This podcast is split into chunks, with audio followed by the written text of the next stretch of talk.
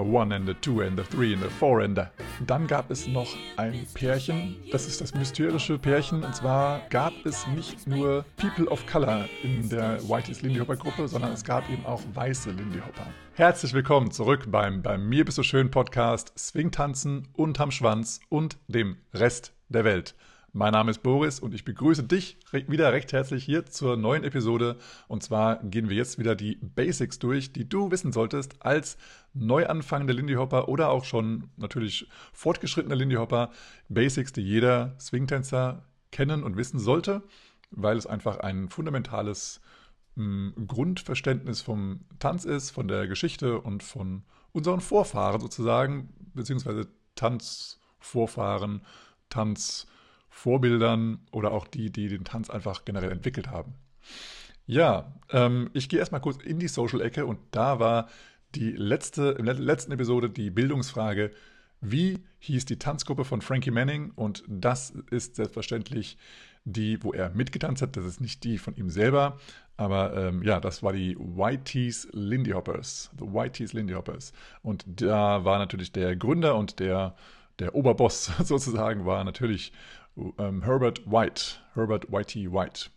Und Frankie Manning war einer der Tänzer von ihnen. Und ja, da es verschiedene Gruppen gab, hat auch mal Frankie eine Gruppe geleitet, aber es waren alles Whiteys Lindy Hopper und da hat mal Frankie äh, die Gruppe ein bisschen ähm, gemanagt und auf der anderen Seite war ein anderer Tänzer. Ähm, ja, da kommen wir aber auch nochmal zu einer späteren Episode dazu, auch hier zu den Basics. Ähm, und ja, fangen wir erstmal an mit äh, weiteren Social-Ecken-Themen, und zwar die historischen Geburtstage. Und da ist ganz wichtig zu erzählen, der 12. März 1926 war nämlich die große Eröffnung des Savoy Ballrooms. 12. März 1926. Und Harry James hatte Geburtstag am 15. März 1916. Und dann war noch der wunderbare Nat King Cole am 17.03.1919 und das ist genau der Tag, wo die nächste Episode rauskommt. Also das ist dann so ein bisschen der Übergang jetzt zwischen was bis zur nächsten Episode war oder was jetzt von der nächsten Episode startet. Jedenfalls Nat King Cole hat genau an dem 17.03. Geburtstag, wo auch die, diese nächste Episode hier rauskommt. Dann äh, eine Kleinigkeit oder eine große Neuigkeit aus Hannover und zwar der nächste Hannover Swing Exchange ist wieder geplant und steht fest. Das Datum ist vom 6. bis 8. September im Jahr 2024. Ja, das kannst du ja schon mal in den Kalender eintragen und dir dann äh, ja das Datum sichern, um dich rechtzeitig anzumelden. Wann die Registrierung startet, werde ich auch nochmal kommunizieren, aber noch nicht. okay. Gut, dann lasst uns in die Boris beiläufige Bitcoin-Bemerkung kommen. Ich bin nicht das Rabbit nein, nein, ich bin die Taschenlampe. Und heute möchte ich dir mal in mehr oder weniger kurzen äh, Worten und Sätzen er erklären, warum eigentlich der Preis von Bitcoin steigt. Vielleicht hast du dich auch schon mal gefragt, warum ist eigentlich dieser Hype immer da wieder von, von Bitcoin? Warum steigt eigentlich der Preis? Ähm, was gibt es da für Mechanismen? Und ähm, ja, und ich versuche es mal kurz zu halten und ähm, ja, ich sag mal, vor allem ist es halt ähm, Angebot und Nachfrage.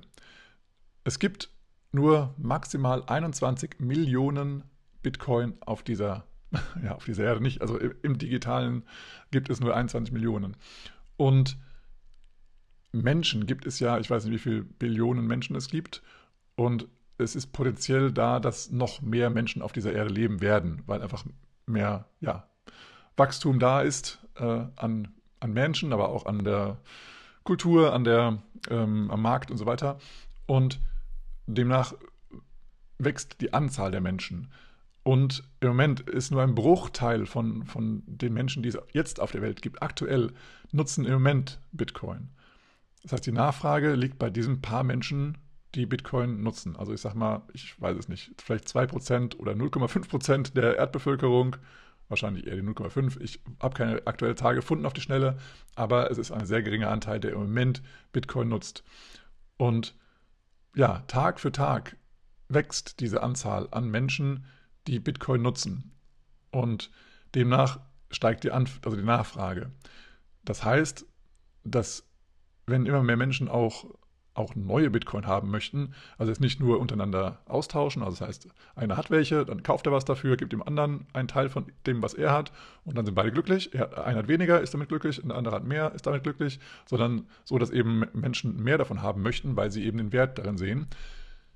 Dann ist, also wird das Gut am Markt verknappt. Ja, du kannst dir vielleicht vorstellen wie Gold, weil Bitcoin wird öfter mal auch als ein digitales Gold gesehen oder bezeichnet. Und ähm, es gibt ja auch so, wenn du jetzt mal in so einen großen Tresor guckst, sagen wir mal, hier ist alles Gold versammelt, was es auf der Erde gibt. Und jetzt wollen eben immer mehr Menschen was davon abhaben. Dann, ja, dann steigt natürlich der Preis dafür, weil du sagst ja nicht, okay, ich gebe das jetzt für 5 Dollar. Weil irgendwann sagst du, naja, jetzt habe ich schon 80 Leute gefragt, ob ich das loswerden möchte. Jetzt sage ich mal, okay, der Höchstbietende kriegt das jetzt. Und dann sind es mal, keine Ahnung, 2000 Dollar statt 5. Ja, und so ist das eben genauso mit Bitcoin. Es ist das knappste Gut auf der Erde, was es jemals geben wird. Also, das, was es aktuell auf der Erde gibt, weil es eben, ja, durch eine Programmierung eindeutig äh, gedeckelt ist auf maximal knapp 21 Millionen Stück. Und ja, wenn du jetzt überlegst, wie viele Billionen Menschen es gibt, es gibt ja jetzt nicht 21 Millionen Menschen, sondern es gibt deutlich mehr als 21 Millionen Menschen. Das heißt, es kann nicht jeder ein Bitcoin haben. Das Gute ist ja, dass wir Bitcoin unterteilen können in kleinere Stücke und die nennen sich dann Satoshi und davon äh, ja, kann jeder Mensch was haben.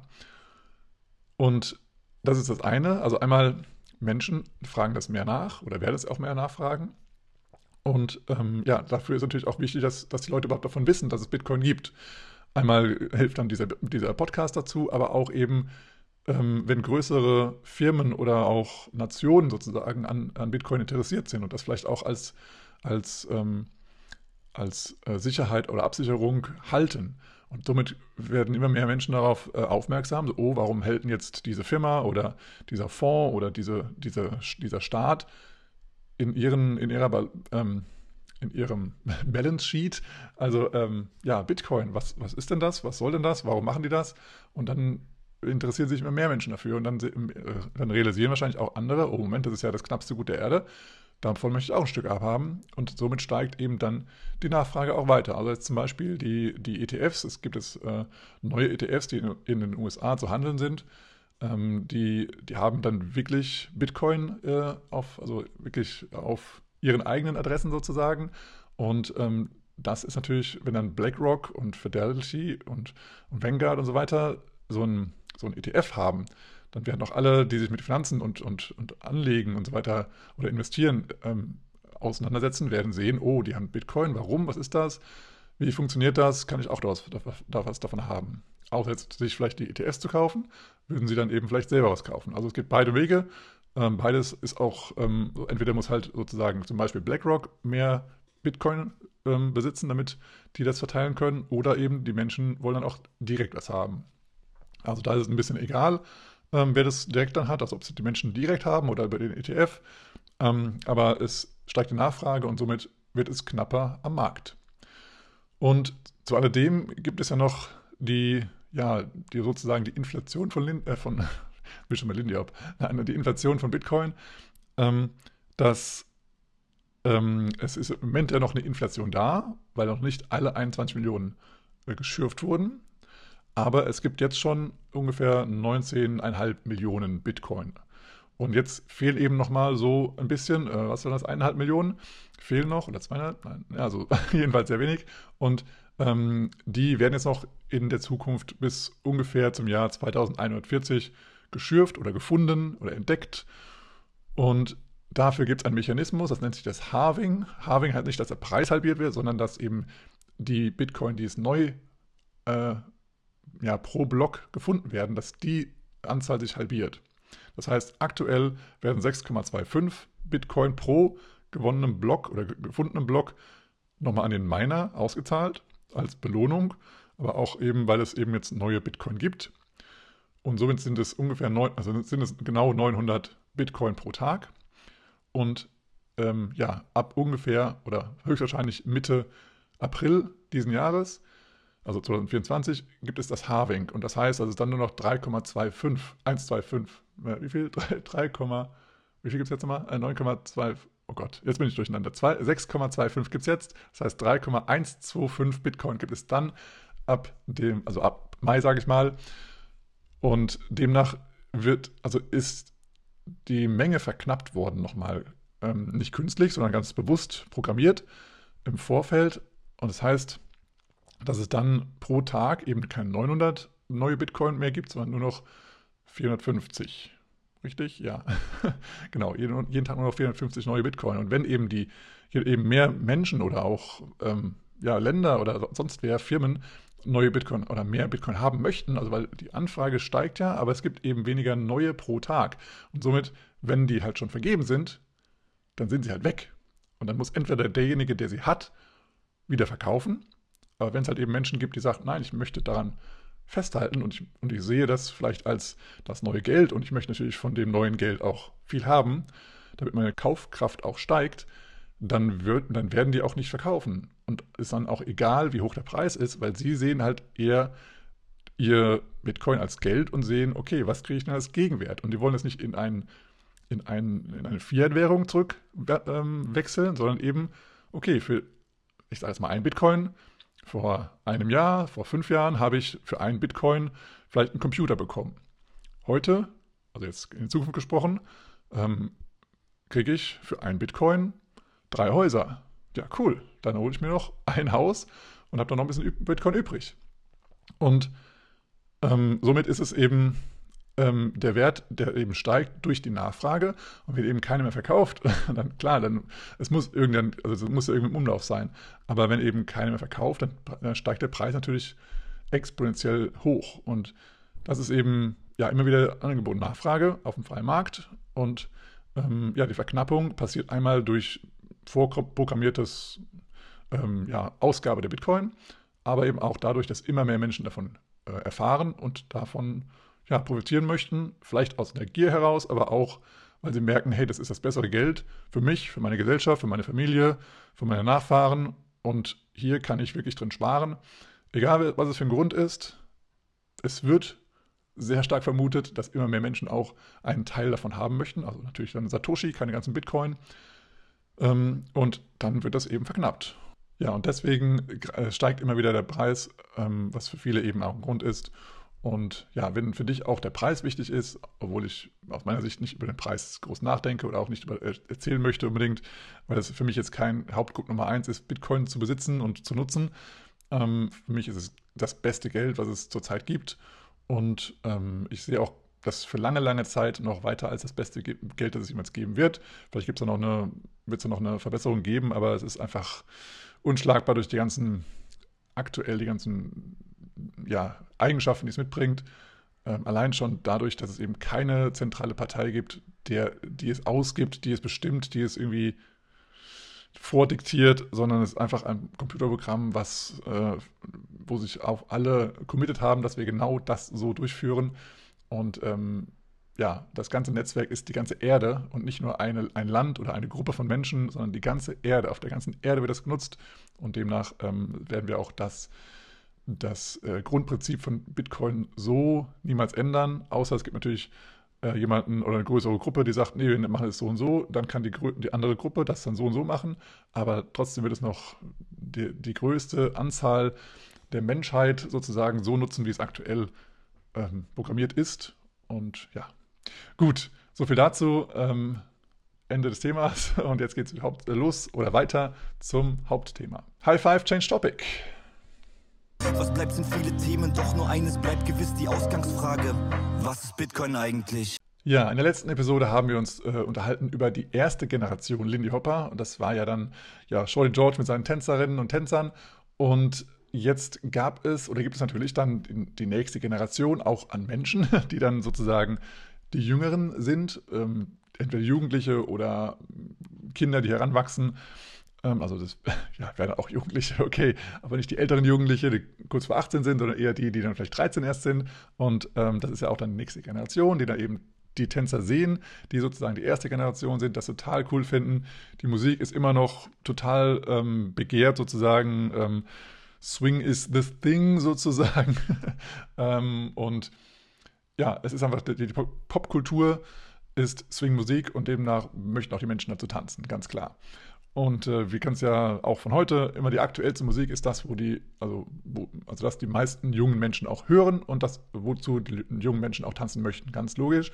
Und deswegen war das eben damals Swing-Musik, gerade in der Big Band oder auch in kleineren Bands, ist egal. Und ähm, ja, die haben dann eben versucht, die, die Moves da zu tanzen. Und dann wurden immer, wurde der Tanz immer weiterentwickelt, wie das eben so ist. Und ja, jetzt gibt es eben die zweite Generation, die sozusagen ja, den Savoy Ballroom und andere Ballrooms in und um Harlem ähm, ja, unsicher gemacht haben und dort viel, viel getanzt haben und die, die anderen Tänzer, die das natürlich gesehen haben, auch natürlich mit beeinflusst haben. Und die waren dann eben so gut, dass sie unter anderem in Shows gebucht wurden, entweder direkt im Savoy Ballroom als Show-Act, ähm, so als kleiner ja, Zwischen, Zwischendings, dass mal irgendwie während des Social, also zwischen dem Social Dancen mal ein paar Shows getanzt wurden und dann eben auch darüber hinaus in andere Ballrooms innerhalb von Harlem, ob das Apollo oder sonst andere, sonstige andere ähm, Ballrooms oder dann eben auch so weit, dass sie für Filme gebucht wurden. Und das ist natürlich immer noch das Thema, das waren hauptsächlich schwarze Tänzerinnen und Tänzer.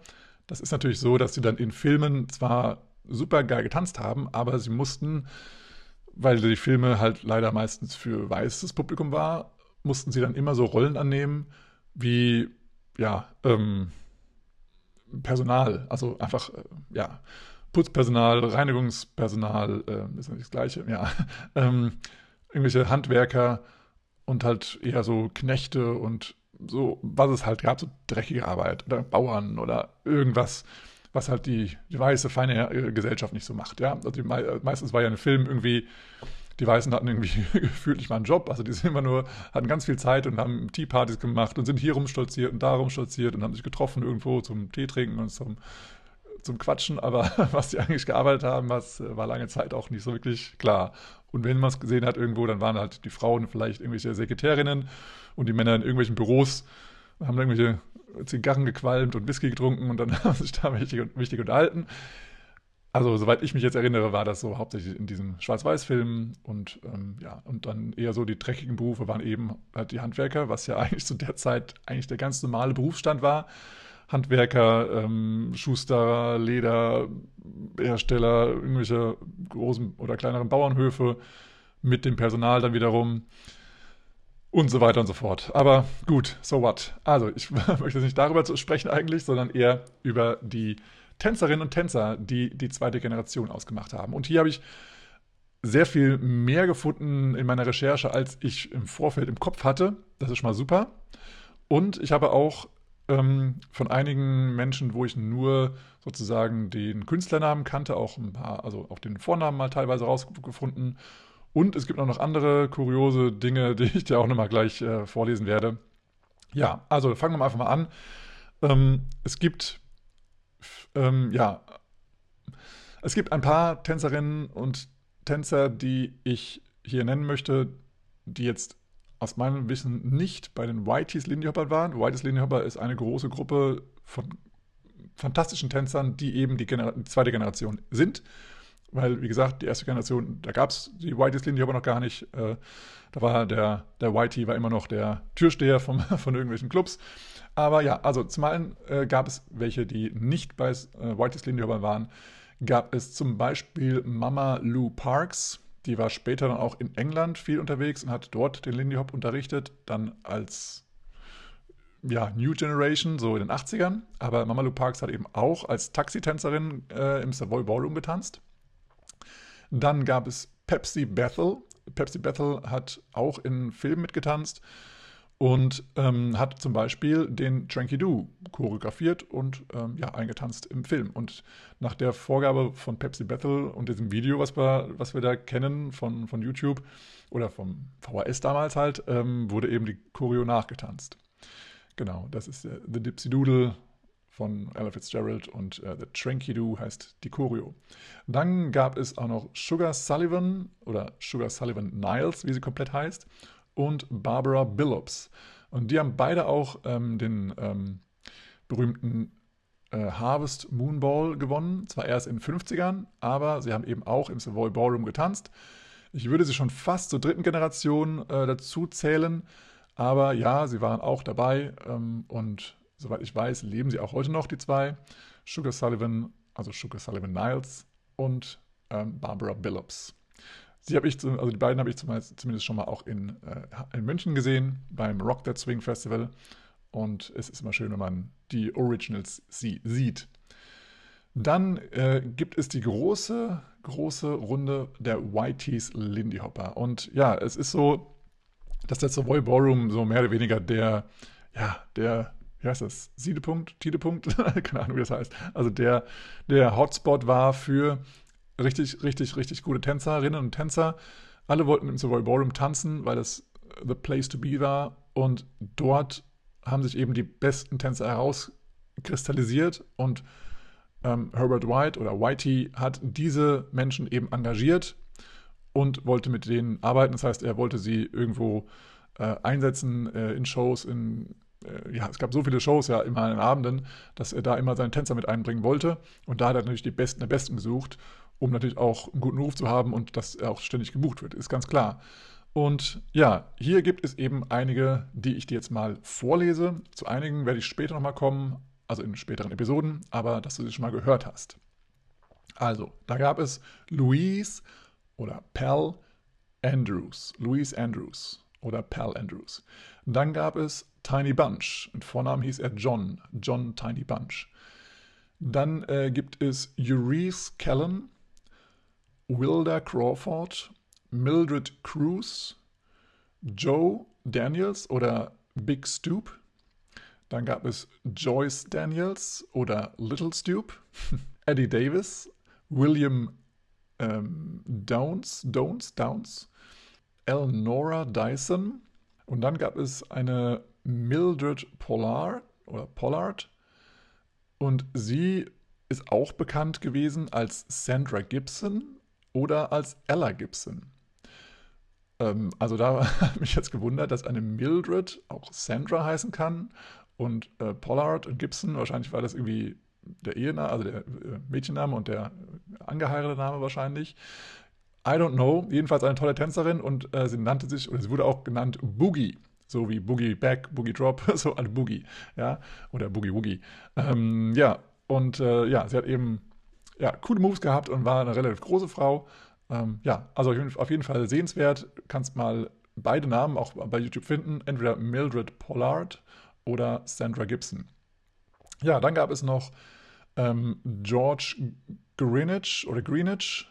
Ähm, ich habe das mal mit Doppel-E und mal mit einem E nur gesehen, aber hauptsächlich mit einem E, also George Greenwich. Und der war bekannt als Long-Legged George. Also auch der hatte seinen, seinen äh, George ein bisschen angepasst, so wie Shorty George und äh, Twistmouth George hieß er eben der Long-Legged George, also der langbeinige George.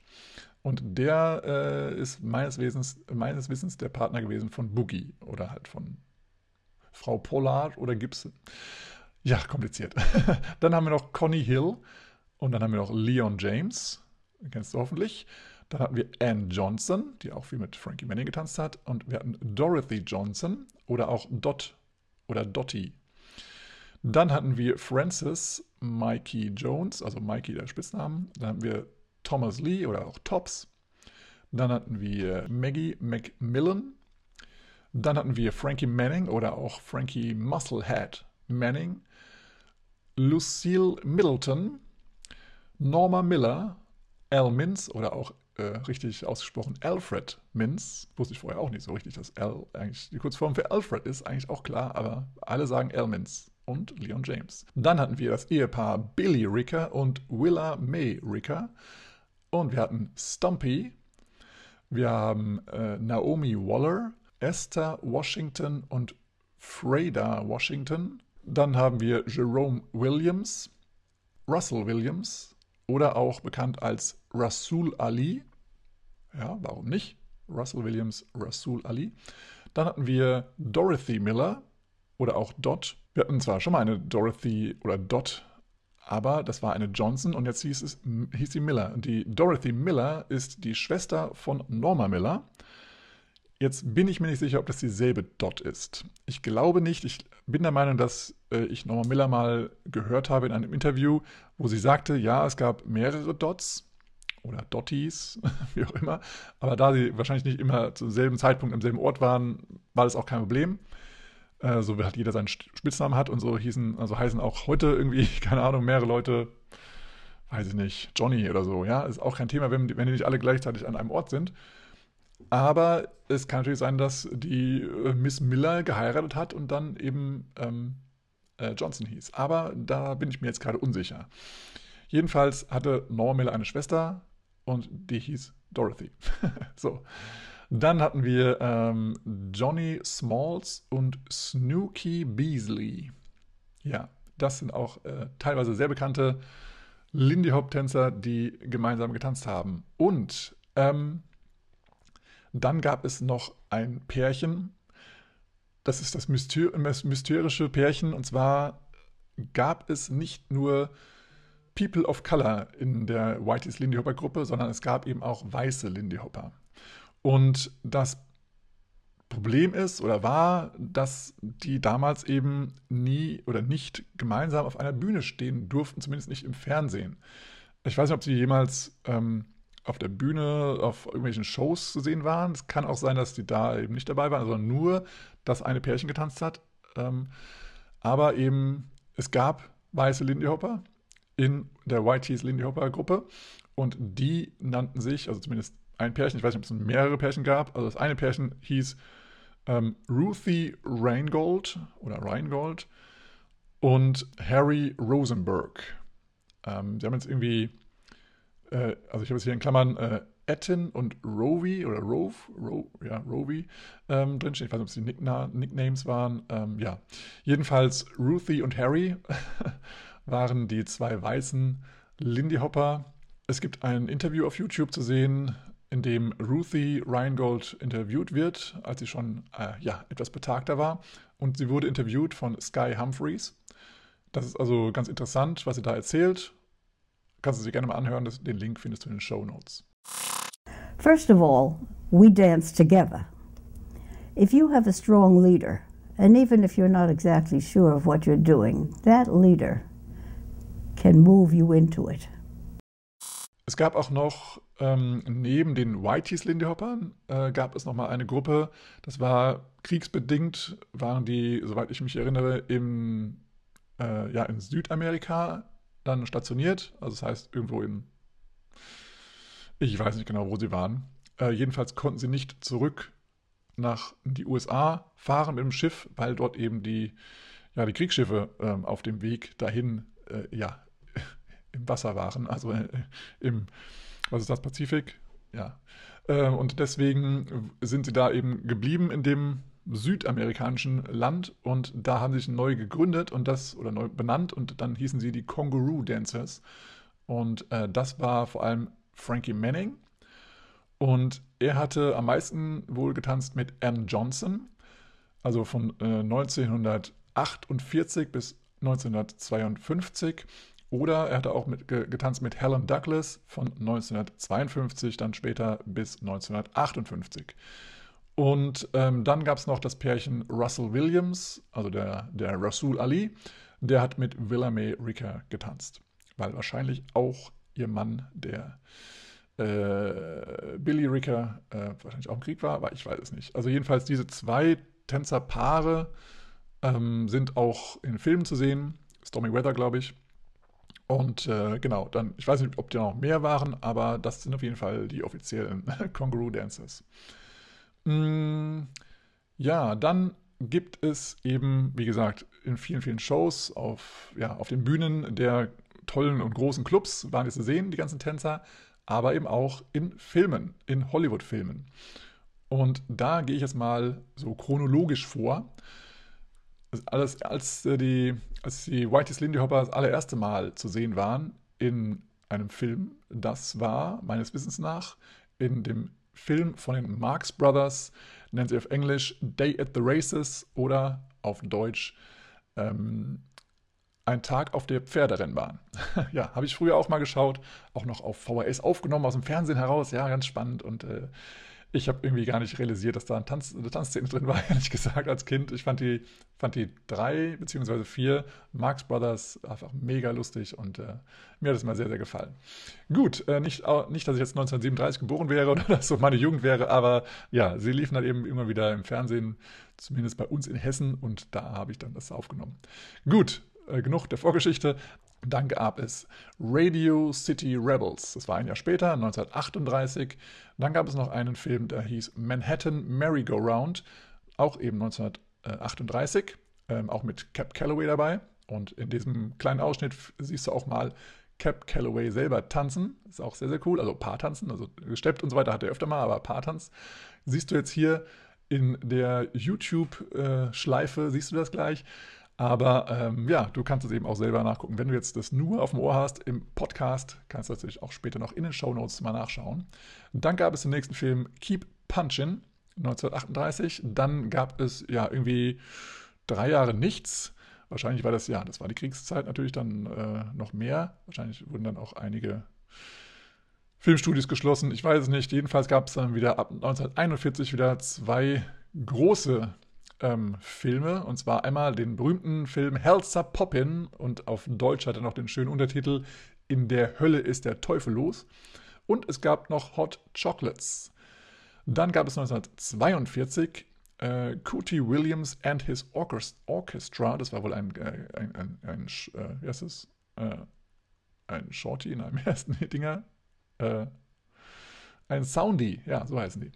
Ähm, dann gab es den Film Killer Diller 1948 und dann The Spirit Moves, äh, das war circa 1950. Also das ist so eine Zusammenstellung von vielen Tanzschritten, soweit ich jetzt weiß. Und ähm, ja, da haben auch einige Tänzer dann in, im Studio Dinge nachgetanzt. Also The Spirit Moves ist, glaube ich, mehrteilige, also mehr, mehr, Episoden. Kannst du mal gucken. Ähm, ich habe jetzt äh, in der Recherche noch einige interessante Clips gefunden, die ich vorher noch nicht kannte. Also sehr, sehr cool. Also wahrscheinlich werden da auch ab und zu mal neue Videos hochgeladen davon. Dann gab es noch Chicago and All That Jazz 1961. Dann gibt es noch den Film Jazz Dance 1961 und der Film Malcolm X 1992. Da hat auch Frankie Manning mit choreografiert, aber auch Ryan François war mit dabei. Auch ein englischer Tänzer. Der ist auch dann eher in den 80ern entstanden erst. Aber ja, 1992. Ähm, ja, und es gab noch einen, ähm, ja, noch einen Film, Stomping at the Savoy, 1993. Und noch eine Reportage, würde ich jetzt sagen, auch äh, auf YouTube zu sehen, Call of the Jitterbug. Das sind alles so, ja, Filme und Clips und, ja, also Spielfilme oder Filme, wo eben die ja, diese zweite Generation an Lindy Hoppern zu sehen sind oder auch mit, mitgewirkt haben und auch natürlich mitgetanzt haben. Und ja, wie gesagt, sie sind eben entstanden hauptsächlich im Savoy Ballroom, aber auch in anderen, äh, anderen ja, Örtlichkeiten. Und ja, du hast jetzt die Namen schon mal gehört. Zu einigen dieser Namen werde ich später nochmal äh, genauer darauf eingehen und ein bisschen mehr von der Biografie erzählen. Aber einige Namen kannte ich jetzt selber noch gar nicht und von einigen findet, finde ich zumindest, keine weiteren biografischen äh, Informationen, außer vielleicht mal, in welchem Film sie mitgespielt haben oder wer der Tanzpartner war. Ja, also das ist ähm, leider ein bisschen schwieriger, ähm, aber zumindest die, die dann auch in den 80er, 90ern, 2000ern und so weiter dann ähm, nochmal wiederkamen und meine Tanz unterrichtet haben und auch von anderen erzählt haben, von denen gibt es natürlich noch viel mehr zu erzählen. Das werde ich dir auch nochmal dann mehr, ja, zu gewissen Zeitpunkt dann mal mitteilen. Jetzt ist die Episode aber lang genug und ich möchte dir nochmal zum grünen Abschluss nochmal die neue Bildungsfrage mitgeben, die auch schon wieder zur nächsten Episode übergreift. Und das ist die Frage, wie hieß der Tänzer, der Lindy Hop an die Westküste der USA brachte, also nach LA rüber. Es war ja alles sonst New York und Harlem und so weiter und da so ganz viel, aber an der Westküste, da war das nicht so verbreitet. Natürlich war da ja Hollywood, aber wer hat den Lindy Hop als Social Dance mit rübergebracht und hat es da dann seinen Tänzern mit unterrichtet? Wie hieß dieser Mensch? Zu gewinnen, wenn du mitmachen möchtest, gibt, gibt es wieder eine einmonatige Mitgliedschaft kostenlos in der ersten deutschsprachigen Online-Swingtanzschule, in der du sowohl Solo- als auch Paartanz lernen kannst. Und äh, das kann ich dir nur empfehlen. Du kannst nämlich jederzeit, wenn es dir passt, äh, Unterricht nehmen. Du kannst es nämlich von, jeder, von jedem Ort aus, von zu Hause, am Strand oder, naja, jetzt vielleicht eher im Hallenbad vielleicht, äh, dir anschauen und äh, dann üben und tanzen. Und ähm, da gibt es mehr technische Dinge, aber da gibt es auch sehr viele Figuren. Alles, was dein Herz begehrt, schau da gerne mal rein. Und ja, ich, ich freue mich, wenn du es einfach mal auscheckst oder auch hier bei der Bildungsfrage mitmachst, diese beantwortest und dann vielleicht diesen Monat sogar gratis gewinnst. Gut, dann ähm, möchte ich zu allerletzt nochmal aufrufen. Ich suche immer noch einen, äh, einen, einen Podcast-Partner. Falls du denkst, dass du die richtige Person bist, die diesen Podcast mitgestaltet, dann kontaktiere mich sehr, sehr gerne entweder unter mail at borisnaumann.de oder äh, an bmbdspodcast äh, at gmail.com. Ja, das würde mich sehr freuen. Und dann würde ich mich noch, auch noch sehr freuen, wenn du diesem Podcast, wenn er dir gefallen hat, äh, eine 5-Sterne-Bewertung gibst auf Spotify oder Apple Podcasts. Ähm, wenn du es verteilst, wenn du es rumgibst, meinen Podcast oder unseren Podcast.